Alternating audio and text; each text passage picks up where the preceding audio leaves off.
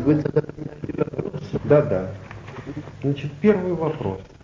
Считаете ли вы, что влияние христианства в России возросло? Если да, то почему? Если можно говорить о возрождении христианства, то что именно возрождается? Доктрина, культ с обрядностью, этическое учение церкви или христианство как часть русской идентичности? Все.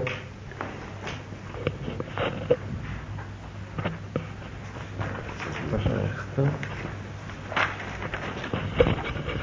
Мне трудно судить о том, поскольку христианство сейчас э, влияет на судьбы России. Впечатление у меня такое, что интерес и отзывчивость на духовные ценности возрос, что люди э, все гораздо больше, чем в какой-то период, воспринимают законность этих ценностей, что может быть и культурным человеком, и современным человеком, не отрицая духовную область, что не обязательно быть материалистом для того, чтобы быть человеком нашего времени.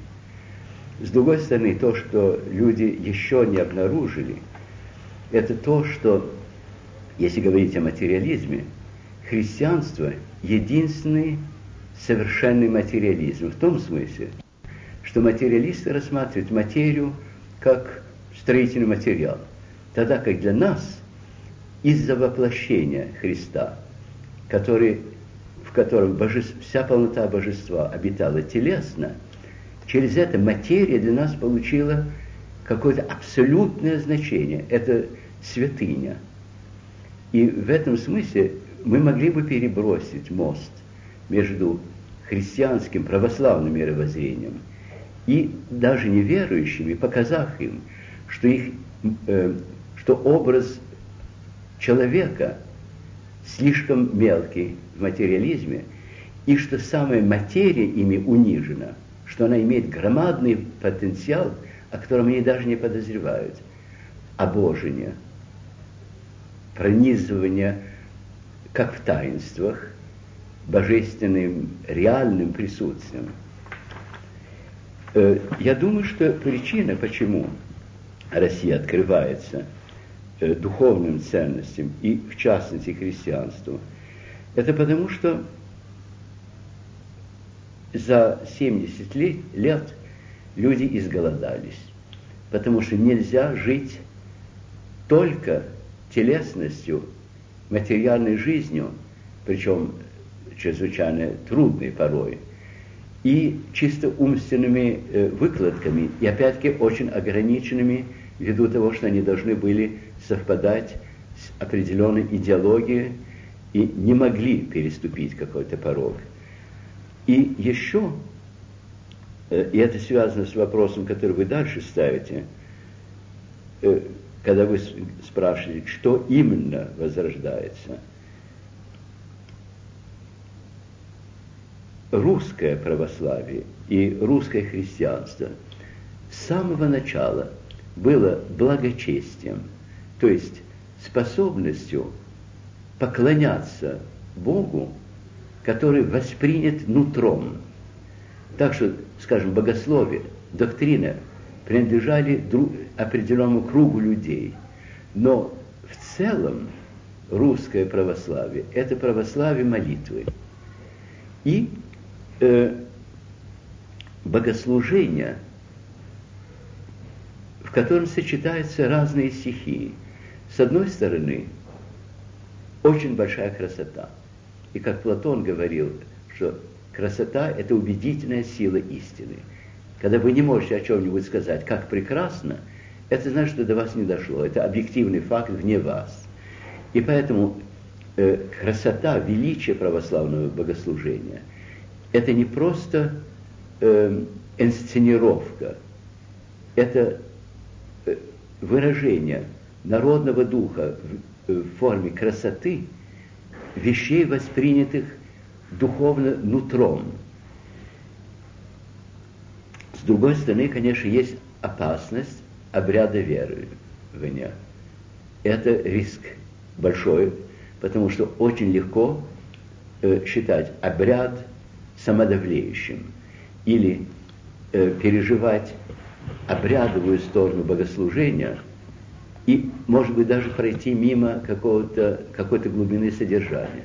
Но, тем не менее, мне кажется, что возрождение христианства в России связано главным образом э, с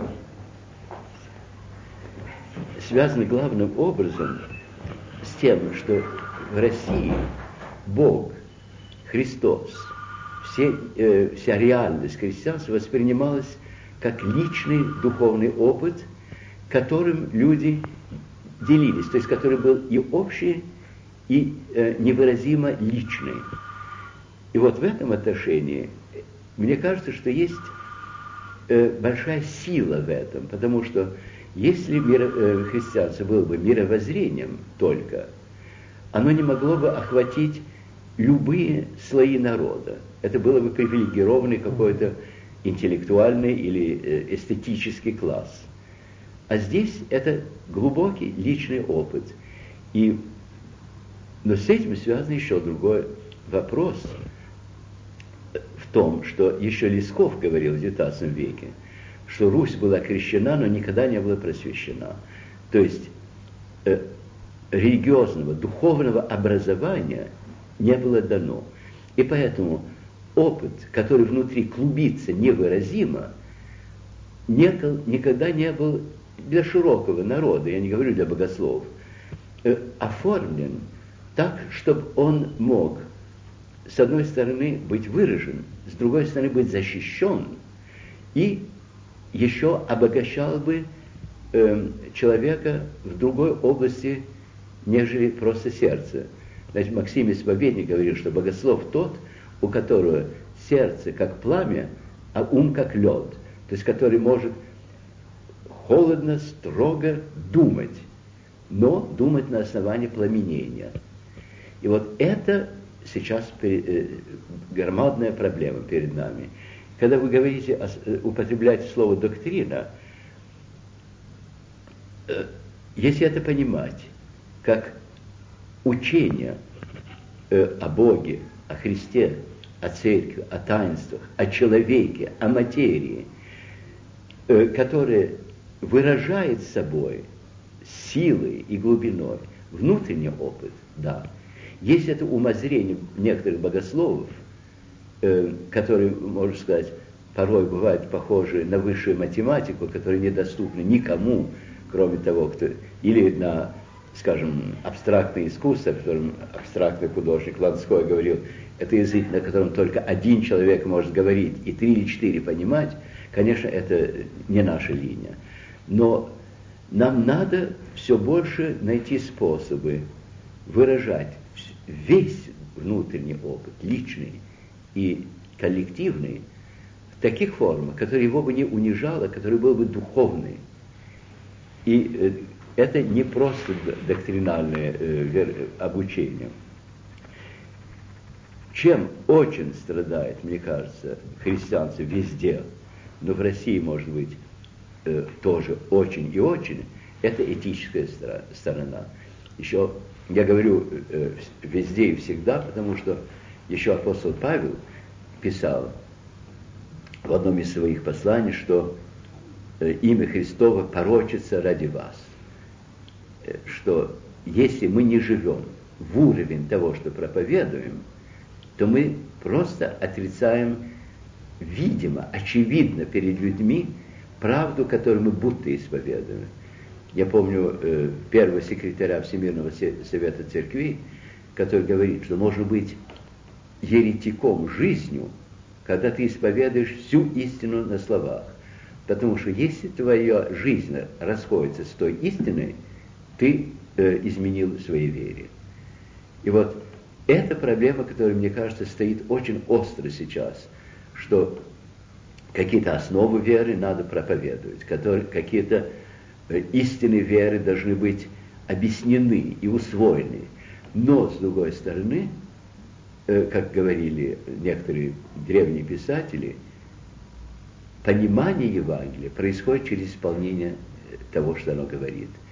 Если мы только его читаем и восхищаемся его красотой, то мы до истины его не можем дойти. И вот это большая проблема для современности. Это должно быть проповедью каждого священника, каждого епископа. Живи согласно твоей вере. Как говорил апостол Иоанн Богослов, ты мне покажи свою веру без дел твоих, а я тебе покажу мою веру из дел моих. Если это не осуществится, если не соединится духовный опыт, э, доступное, но чистое, хрустально истинное умственное выражение, э, выражение и опыта, и этого понимания красоте, но не будет выражено в жизни, то никто не может не поверить в христианство рано или поздно.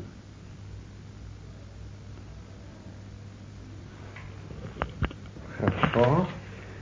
А, можно перейти к следующему вопросу.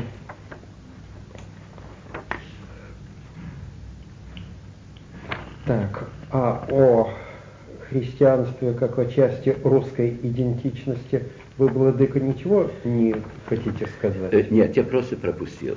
Да, пожалуйста. Я думаю, что говорить о христианстве как о русской идентичности – э, э, дает представление о русской идентичности, которое уж слишком велико.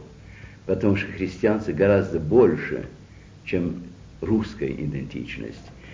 Э, русская идентичность была в очень значительной мере э, вдохновлена и оформлена христианством.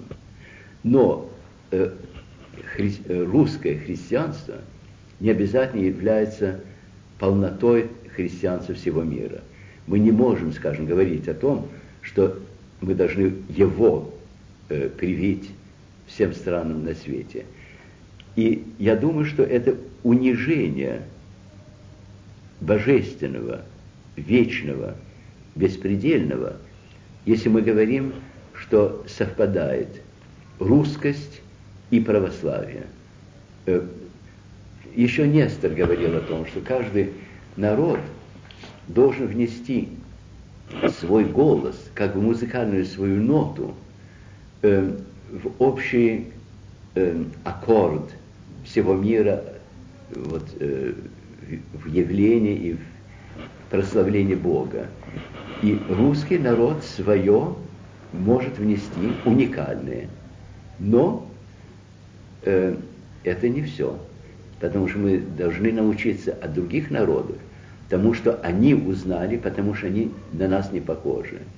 Поэтому говорить о том, что христианство было, есть и может стать в, в изумительной мере вдохновением, содержанием, формой э, русской души и жизни, это одно. Но сводить христианство или православие к тому, что это одно из выражений русской культуры или русской души или русской э, идентичности было бы очень жалко. Так. Жалко, что я не могу выражать эмоции время интервью. Вы можете перебить и сказать, врешь собака. Так. А, второй вопрос – Истины христианства неизменны, но в разных исторических ситуациях более важными становятся разные аспекты учения. Какова специфическая весть христианства для сегодняшней России? Я совершенно согласен с этой постановкой. Если мы думаем об, об развитии богословской мысли в христианской церкви, то мы видим, как она проходила постепенно – что первое поколение знало Иисуса Христа лично. Они сначала его знали, вероятно, как юношу, ведь Кана Галилейская и Назарет на расстоянии каких-то четырех километров. Невозможно себе представить, чтобы ребенок или подросток Иисус Христос жил бы в Назарете, чтобы его не знал Нафанаил, который жил в Кане. Поэтому они сначала его знали просто как живого человека и, вероятно, поражались какой-то неповторимостью его человеческой личности. А затем постепенно раскрывали, раскрывалось перед ними новые-новые глубины до момента, когда они поняли, кто он, что он живой Бог, ставший живым человеком. И это был первичный опыт, абсолютно центральный, э, центр, абсолютный центр которого был живой Иисус Христос, им знакомый, известный. И когда Христос умер и воскрес, они ходили и говорили о ком-то, кого они лично знали. И потому, например, зов апостолов был обращен к тем, кто знали Христа с самого начала. Они могли засвидетельствовать все об этом. А потом стали развиваться, стали ставиться вопросы о том, кто же он. Да, он Бог, но он о себе говорит, что он Сын Божий. Значит, он говорит о Боге, об своем Отце. Значит, стали думать об отцовстве Христа. Сошествие Святого Духа было реальностью не богословской, а чисто эмпирической, житейской. Апостолы стали э, местом вселения Святого Духа. Они о нем могли говорить, э, как только можно говорить об силе, которая тобой движет, э, конкретно и опытно. Поэтому троическое богословие начало, начало развиваться, делаться более и более четким. Э, были споры, которые были в каком-то смысле очень хорошей вещью, потому что из этих споров, как апостол Павел говорит, у вас будут разделения с тем, чтобы наиболее мудрые себя проявили. И православное вероучение постепенно через искание, через э, полусвет и полутьму, через борьбу э, школ, мнений, личности, выкристаллизовало нечто, что держит в таком равновесии э, то, что можно выразить словом или литургическим действием, э, и то, чего никак не можешь выразить. Потому что в конечном итоге, когда встречаешь Бога лицом к лицу, ты уже, значит, ты только молчать можешь. Знаете, э, английское слово, немецкое слово э, God и God от древнего корня, который э, говорит, значит тот, перед которым падаешь на колени. И вот это последний шаг. Но то, что сейчас делается наиболее насущным, это то, что если история Ветхого и Нового Завета истинной, если действительно Бог стал человеком, мы можем говорить о человеке совершенно новым языком. Э, человек не является как бы наиболее замечательной обезьяной, которая научилась тому, что другие обезьяны не умеют делать. Э, человек – это существо, которое от начала несет в себе Божий образ, который по своей глубине и широте может стать как бы вместилищем божества. Причем вместилищем не так, как, скажем, чаша содержит э, содержимое, а как, э, опять-таки, Максим Исповедник, говоря об воплощении, говорил, что соединение божества и человечества во Христе подобно соединению жара и железа, если меч вложить в жаровню. Он говорит, ты его вкладываешь бесцветным, серым, мертвым, вынимаешь горючим, и, и жар остался жар, и железо стало железом. Но теперь можно резать огнем и жечь железом. И вот э, человек настолько глубок, великий, таинственный, что он может до конца соединиться с Богом, не переставая быть человеком. И этого ни один материалист не может сказать. еще другое, когда мы говорим о воплощении, как я раньше сказал, воплощение значит, что божество соединилось с материей. И значит, это говорит о том, что материя всей Вселенной способна на воссоединение с Богом в том э, неописуемым чуде, который апостол Павел называет Бог вся во всех, во всем, значит.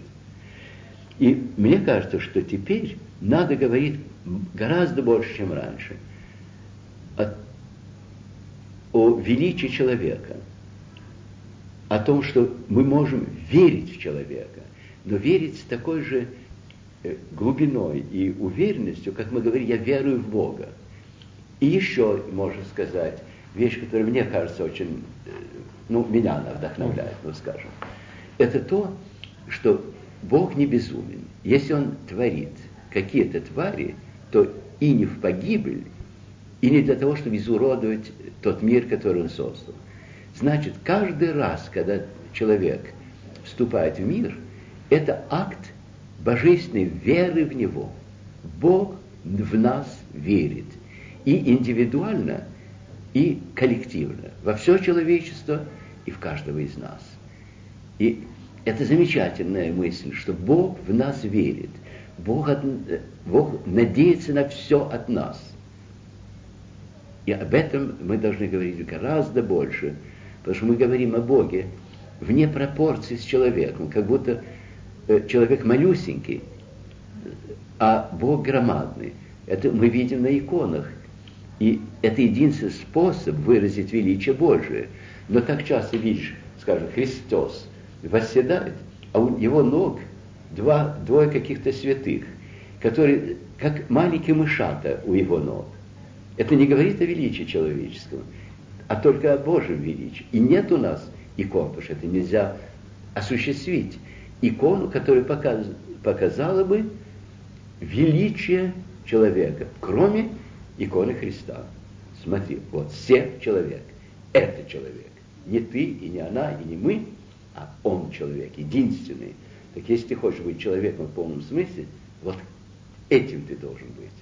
И вот это, мне кажется, э, проблема наших дней. Я говорю об этом на Западе, и я думаю, что здесь надо говорить об этом гораздо больше, потому что люди изу, изверились в человека. Человек слишком много показал э, темных своих сторон. И только христианин может э, верить в человека, я думаю. Я помню, один священник на Западе, отец Евграф Ковалевский, как-то написал, что когда Бог на нас смотрит, Он не видит ни наших добродетелей, ни наших успехов, которых может и не быть. Но в глубине всякого человека он видит сияющий свой образ, который может вырасти и занять всю площадь преображения. Вот, мне кажется, о чем нам говорить в той или другой форме, конечно. Но эта тема. Я верую в человека. Бог верит в человека.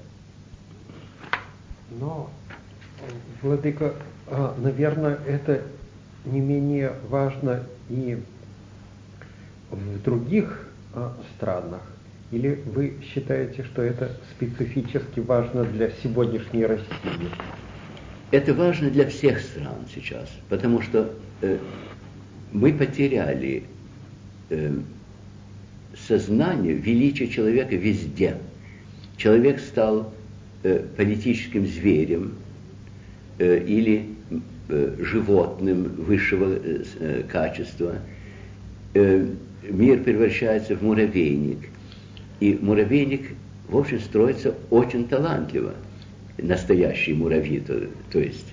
Мы строим наш муравейник гораздо менее талантливо.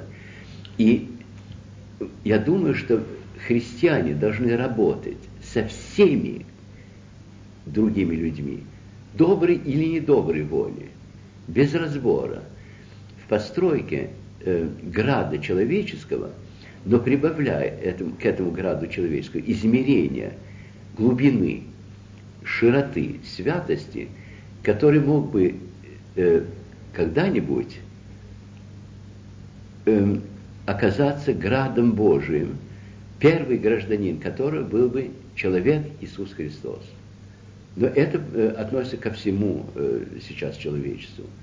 Во всяком случае, христианскому или псевдохристианскому. Или а что именно для России а, специфически важно?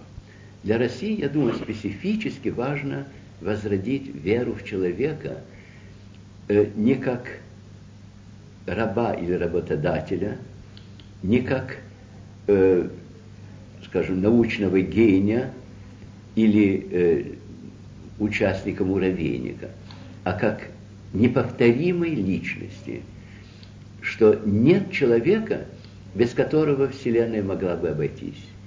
Что каждый человек, как э, словно камушек, в колоссальные и дивные мозаики. Вы знаете, что бывает, если один камушек отпад, э, выпадет? Постепенно мозаика начинает трескаться, и все камни выпадают. И поэтому каждый человек единственный, неповторимый, не только в его знании Бога, есть замечательное место, скажем, в книге Откровения, где говорится, что в конце времен всякий человек получит имя, которое только он знает и Бог знает. То есть имя, которое его выражает всецело, и которое выражает то, что его соотношение с Богом неповторимо, что единственно он знает Бога так, как он его знает.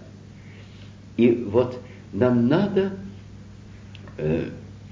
постепенно внедрить в сознание людей абсолютную ценность личности, не индивида, то есть как фрагмента человеческого, а именно личности, которая может э, творчески э, соотноситься с другими личностями, не теряя ничего и вместе с этим давая все. Знаете, как э, солнце сияет, от этого не, светом оно не беднеет. А другие в сиянии света начинают видеть все по-иному. Замечательно. А, третий вопрос. А, может быть, я начну даже с черновика этого вопроса. Может, тогда его формулировка станет яснее. Как известно, единой картины мира, как это было в средние века, более не существует. Вероятно, сейчас она и невозможна. Как, по вашему мнению, должно вести себя хри христианство в этой ситуации неустраненного мировоззренческого плюрализма – прошлом христианский универсализм был связан с притязанием христианства ограничить истинность других религий, в пределе отменить все остальные мировоззренческие системы и заменить их собой. Может ли безусловная преданность своей истины, истине совмещаться с принятием этого возникшего в новое время плюрализма серьезным отношением к чужим истинам. А для того, чтобы легче было этот э, вопрос понять, э, вернее, я его более коротко сформулировал. Может ли безусловная преданность христианской истине совмещаться с принятием возникшего, возникшего в новое время мировоззренческого плюрализма с серьезным отношением чужим истинам в кавычках. Что вы можете сказать о собственно, это первая часть вопроса. Может, на ней мы и остановимся, а потом ко второй части вопроса. Я думаю, что христианство должно себе отдавать отчет в том, что плюрализм, который сейчас существует и который антагонистическим часто христианству, является результатом того, что э, христианство не дало мировоззрения, которое было бы откровением новой жизни и радости людям. Мы ответственны за то, что люди стали искать других мировоззрений, потому что то, что мы говорили о христианстве, их не могло удовлетворить. Это одно э, первое. И в данной ситуации – мы должны э, сознавать, что мы ответственны за все ереси, за все отклонения, за все э, несовершенства, и что мы ответственны за то, что люди обращаются и на восток, и в самые дикие э, секты и, мировоз... и политические, и общественные мировоззрения, потому что они не находят полноты в том христианстве, который мы проповедуем и который мы проявили. С другой стороны, несомненно, то есть мне несомненно, э, конечно, это не обязательно другому несомненно, но мне несомненно, что если посмотреть на христианское общество в целом, в его разделенности, нет ни одной христианской группировки, которая именно потому что она отделилась от других по признаку какого-то личного, э, личной интуиции о том, что то и другое колоссальной важности не может э, целому христианству э, вернуть полноту, которая отчасти потеряна. И это относится и к православию. Э, то есть у нас есть что давать, но у нас есть и чему учиться. Э, и в нравственности, и в делании, но и в понимании того, что мы сами проповедуем. Так что я считаю, что плюрализм – это не э, оскорбление, скажем, христианству, это голос, раз, раз, ну, множество голосов, которые ставят под вопрос не христианство, а христиан. Бердяев когда-то писал брошюру, которая называлась об достоинстве христианства и недостоинстве христиан. Вот это-то и есть. Если бы э, христианство было бы христианством Евангелия, осуществленным, реальным, то все бы говорили, да, это полнота жизни, этим стоит жить. Но кто может сказать это о, э, скажем, русском православии в России или о русском православии за границей или о других вероисповеданиях? Поэтому я думаю, что э, существование плюрализма это э, ставит нас под вопрос. И мы должны вдуматься в себя каждый раз, когда мы встречаемся с взглядами, мнениями или реакциями э, со стороны людей, которые знают христианство, но которые его отвергают. Почему? Почему я не сумел это открыть? Почему я не могу им дать то, чего они ищут, и что они находят так частично? Вот э, что мне кажется очень важным. И диалог, который был бы диалогом. Знаете, в, в, какие, в какой-то период истории торжество христианского мировоззрения производилось э, мечом и огнем. Это, это не торжество, это просто последнее падение. Скажем, инквизиция, э, как идея, я сейчас не ставлю упрек никому об этом, то есть ни католикам, никому, но просто инквизиция как подход, что надо человека сломать и заставить думать так или иначе, это грех, это просто преступление, потому что Бог хочет себе свободно избравших его друзей, а не рабов. Я вас не называю больше рабами, потому что раб не знает воли господина своего. Называю ваши друзьями, потому что я вам все сказал. Вот что говорит Христос. И нельзя ожидать, чтобы всякий человек без искания нашел бы э, окончательную форму истины, которая соответствует божественной истине. И, а искание всегда переданы э, неясно, ставится под вопрос вещи, которые в конечном итоге могут быть оправданы, но которые на пути искания э, должны быть аналитически рассмотрены, постольку, поскольку мы употребляем слова.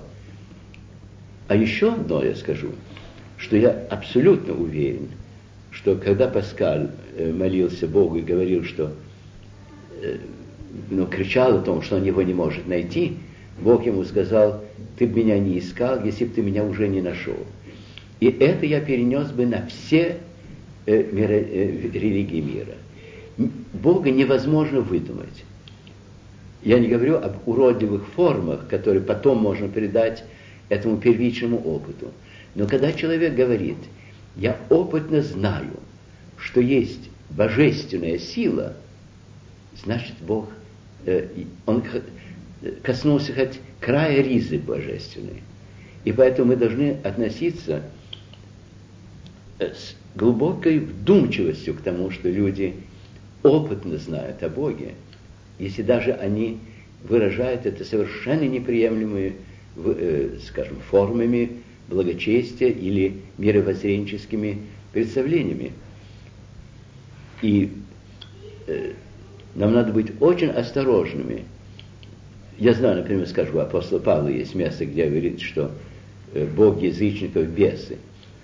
Постольку, поскольку они отрицали Христа. И э, слово «сатана», э, как вы знаете, по-еврейски значит «противник». Это в не нашем понимании черти. Они противники, да, противники. И э, те, кто держится этих мировоззрений, особенно если их держатся изуверчески и э, яростно, да, они ошибаются. Но, это, но надо ставить вопрос о том, э, как им открыть большую истину. Я, э, у вас есть немножко времени для этого? Или Безусловно. Я вас, или вас Безусловно. Знаете, э, по-моему, Силуан э, рассказ, то есть я знаю, что это Силуан рассказ, но я не помню, в книге ли это Сафрония или где, о том, как он разговаривал с одним из православных миссионеров на Востоке. Это был, э, впоследствии он был владыка Нафанаил. И э, его спрашивают, а ну как же у вас идет миссия? Очень неуспешно. Э, китайцы такие тупые, такие невосприимчивые, что ничего не воспринимают. А Силуан говорит, а как же вы с ними поступаете? Ну, я иду в капище, им говорю, смотрите на свои идолы, сбросьте это, это камень, это дерево, это изуверство, это все ложь. А что случается дальше? Они меня из капища выкидывают и остаются при своем. И тогда ему Силуан говорит, а знаете что, вы могли пойти туда, посмотреть, как они молятся, сколько у них благоговения и благочестия, и позвать нескольких из их священников и сказать, давайте сядем на ступеньки и поговорим, расскажите мне о своей вере. И каждый раз, когда они что-нибудь скажут, близкое к христианству, вы могли бы им сказать, как это прекрасно, но у вас чего-то не хватает, хотите, я вам скажу, и прибавить ту солинку, которая может превратить приторность того, что они, он слышал, во что-то, ну, вкусное какое-то, э, живое. И вот если, говорит, вы так бы делали, постепенно они усвоили бы очень многое из веры. А когда вы им говорите, что все, во что они верят, неправда, они не могут поверить, потому что они опытно знают, что многое правда. Вот я знаю, что за это меня, конечно, будет считать не христом, не православным, еретиком, но я слишком долго жил среди э, людей инакомыслящих, и в течение очень долгого периода э, у меня было такое радикальное отношение, что только православие и все. А постепенно, скажем, особенно в войне, я посмотрел – как люди инакомыслящие себя ведут, как христианин, может быть, ляжет за кустом, э, когда стреляют, а безбожник выйдет э, из э, закрытия и принесет обратно раненого. И тогда ставишь вопрос о том, кто из них наподобие доброго самирянина и Христа Спасителя. И знаете, меня поражает тоже притча о страшном суде в этом контексте. Нам всегда говорят, вот это страшный суд. Вот козище туда, э, значит, овцы сюда. А Какие вопросы ставит Христос? Он их не спрашивает, веруют ли они в Бога, не спрашивает ничего о том, как они к Нему относятся. Он их спрашивает, одел ли ты нагого, накормил ли голодного, посетил ли больного, не постыдился ли признать, что тюремно заключенный твой друг? Он ставит только об одном вопрос. Ты был человеком или ты и не человек? Если ты и не человек, то ты э, в Царство Божие тебе дороги нет, потому что обожить может человек. А если ты был человеком, вот тебе и путь дорога. И мне кажется, что мы так должны бы относиться ко всем людям, которые во что-то верят. Даже материалист верит в человека по-своему. Ладно, у него образ человека с нашей точки зрения очень несовершенный, неполный. Но он верит во что-то. И вот слушай, во что он верит. И часто они верят в какую-то нравственную правду, в цельность, которую мы часто заменяем благочестием. Знаете, гораздо легче сказать человеку, который говорит, я голоден, иди с миром, я тебе помолюсь, чем разделить с ним то малое, что у тебя есть.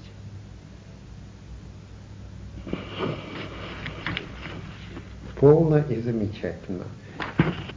Вторая часть последнего вопроса. Что вы можете сказать о терпимости Русской Православной Церкви к представителям других конфессий, других этнических групп, неверующим?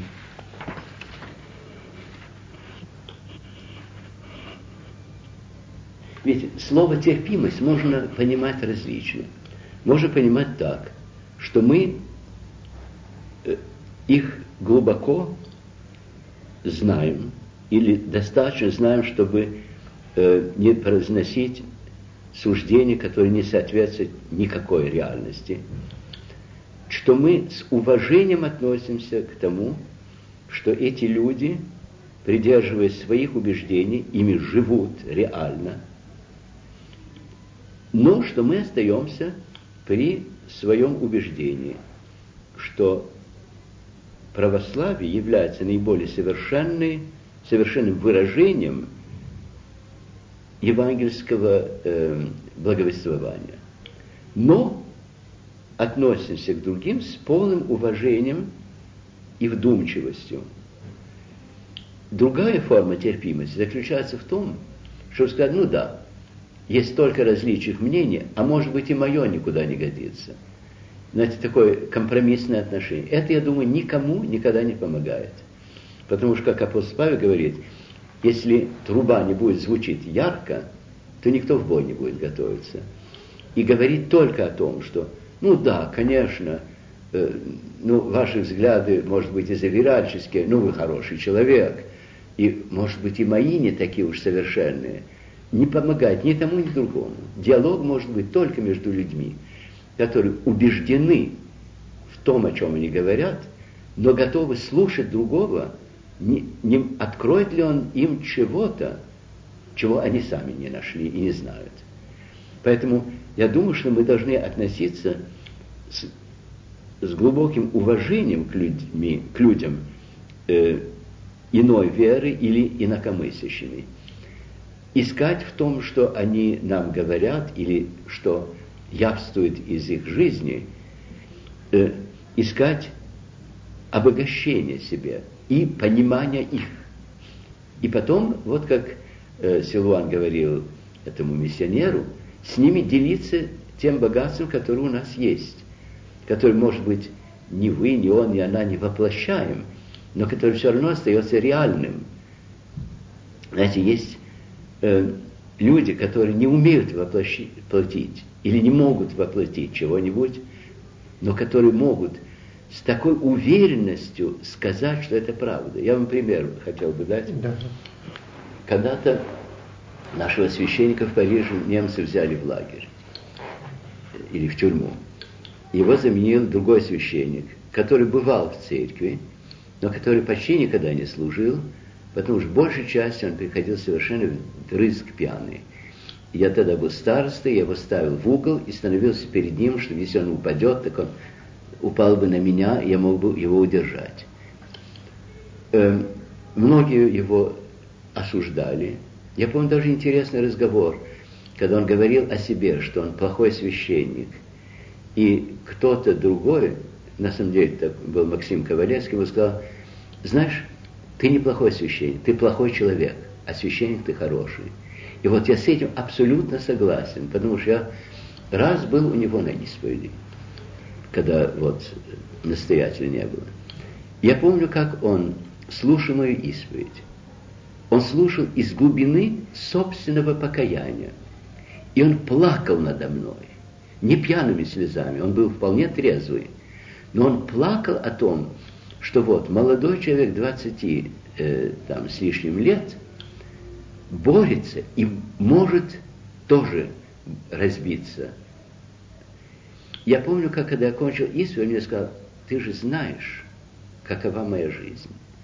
Ты знаешь, что не имею права говорить о том, как люди должны жить и, ваш, и какими людьми должны быть. Но хотя я не достоин даже говорить об этом, я тебе скажу, что Христос сказал бы на моем месте, потому что ты молод, и ты, не, ты можешь не прийти то состояние, в которое я пришел. И он тогда мне говорил из Евангелия. И вот это человек, который для внешнего наблюдателя, ну, пьяница и все. Да еще какой позор. Поп да пьет. А он мог сказать Божию правду из глубины своего страдания. И как, потом я узнал больше о нем, как он вместе с, э, с одной частью Белой армии покидал Крым на одном пароходе, на другом. Если вы можете сказать, смеете сказать, что Ив не запил, так ты вырасти сначала в меру Ива. Он его не осудил. Эм, и вот мне кажется, что не нравственное совершенство, не житейское совершенство, а внутренняя правда человека играет большую роль. И поэтому иноверный, инославный, э, язычник, по нашим понятиям, э, неверующий, если он полный э, всем сердцем и умом, живет согласно своей вере и верит во что, то, что он говорит, он может сказать слово правды, и мы можем научиться чему-нибудь. За это меня тоже осудят, но я опять-таки скажу, что я слишком много людей видел достойных, с которыми я никак не могу согласиться. И которые все равно, которых я восхищаюсь, замечательные люди. Скажем, когда, ну это не для издания, когда Владыка Виталий, теперешний глава зарубежной серии, uh-huh. на мой вопрос, что я представляю собой, мне ответил, вы священник сатаны, я этому поверить не могу. Потому что я не верю в то, что то, что я проповедую, э, антихристово учение. Но я считаю, что он, да, глубоко ошибается. Не во мне, а в том, что мы делаем. Но его я э, уважаю и считаю замечательным человеком в своем роде. Только мне было слишком много таковых.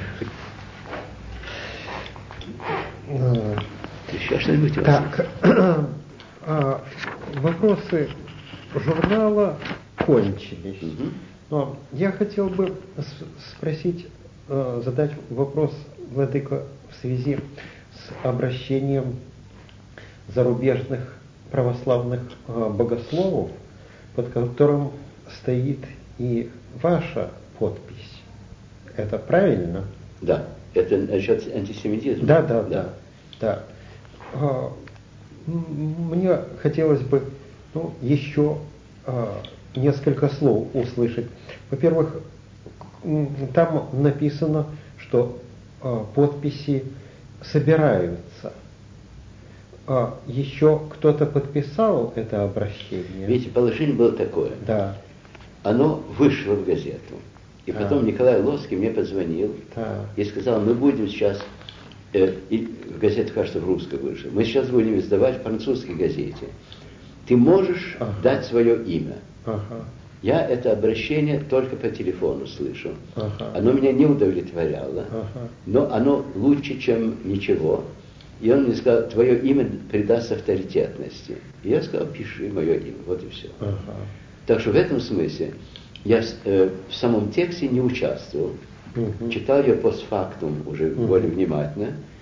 Я думаю, что оно могло бы быть э, сильнее в некотором отношении, что эм, э, это вечное упоминание э, Холокосте Да. приелось, оно уже Да, больше да. не действенно. Мгм. Об этом слишком много говорили, говорят, говорят и говорили. Мгм. И люди, прочтя это слово, уже выключаются. Мгм. Поэтому я думаю, надо было бы просто иным языком сказать, может более резко. Теперь, что касается до меня, я делал передачу на Россию через BBC, и Сережа Веренцев собирается ее, э, этот самый текст, издать здесь. Ага. Он тоже несовершенный, потому что мне дали 6 минут, Ага. и в 6 минут не очень разъедешься. Но так что вот какое Ага. положение текста. Ага. А Аверинцев хочет издать все, все беседы ваши. Он, да, но это он хочет сейчас, в частности, это Так. в газету пустить какую-то. Ага, ага. Я-. Нет. Потому что э, в России э, это обращение богословов не было опубликовано. По крайней мере, ага. вы можете пока остановить. Хорошо. А, в каком смысле, Владыко, вы не удовлетворены тем обращением? А, Я думаю, что она недостаточно резкая. То есть, эм, вот в своем обращении по BBC, я, между прочим, сказал, что э, всякий человек, который, что вопрос эм, антисемитизма, это одна из сторон расизма. И что ни один человек, который к- занимает такое положение, не имеет права критиковать никакой расизм, и что они лишают себя права критиковать национал-социализм вовсе. Потому что это не частный вопрос. Это частный вопрос в каком-то отношении, конечно. Это более универсальный, более... Но это часть, э, это часть целого такого подхода, что всякий, кто не мой, чужой, и всякий, кто чужой, должен быть уничтожен. Или, во всяком случае, отстранен, или там... э, Я думаю, что надо было бы это крепче сказать. Я говорил о том, что христианам это не- немыслимо, а что для безбожника, если он последовательно верит в эволюцию, он должен себе отдавать отчет, что его э, бабушка, так же как бабушка любого еврея, была первичная обезьяна. А, Владыка, но э, есть, кроме расового антисемитизма, есть так называемый, ну, в кавычках, э, христианский антисемитизм. А, Люди утверждают, что мы а, ненавидим евреев и отвергаем их, потому что евреи в свое время распяли Христа, и что мы не можем не быть антисемитами, если мы а, верим в Христа. Видите, вы не можете быть со Христом, который сказал, прости им, э, отче, они не знают, что творят, если вы ненавидите мучителей. Это просто взаимно э, противоположные вещи. Христос умирал ради своих мучителей, так же, как и ради тех, которые ему- в Него поверили. И если вы хотите занять положение за Христа, то вы должны занять положение на кресте или рядом со крестом, как Иоанн и Божья Матерь. А под предлогом, что вы э, поклоняетесь Христу любите Христа, ненавидит тех, ради которых он жил и умер, это бред. И это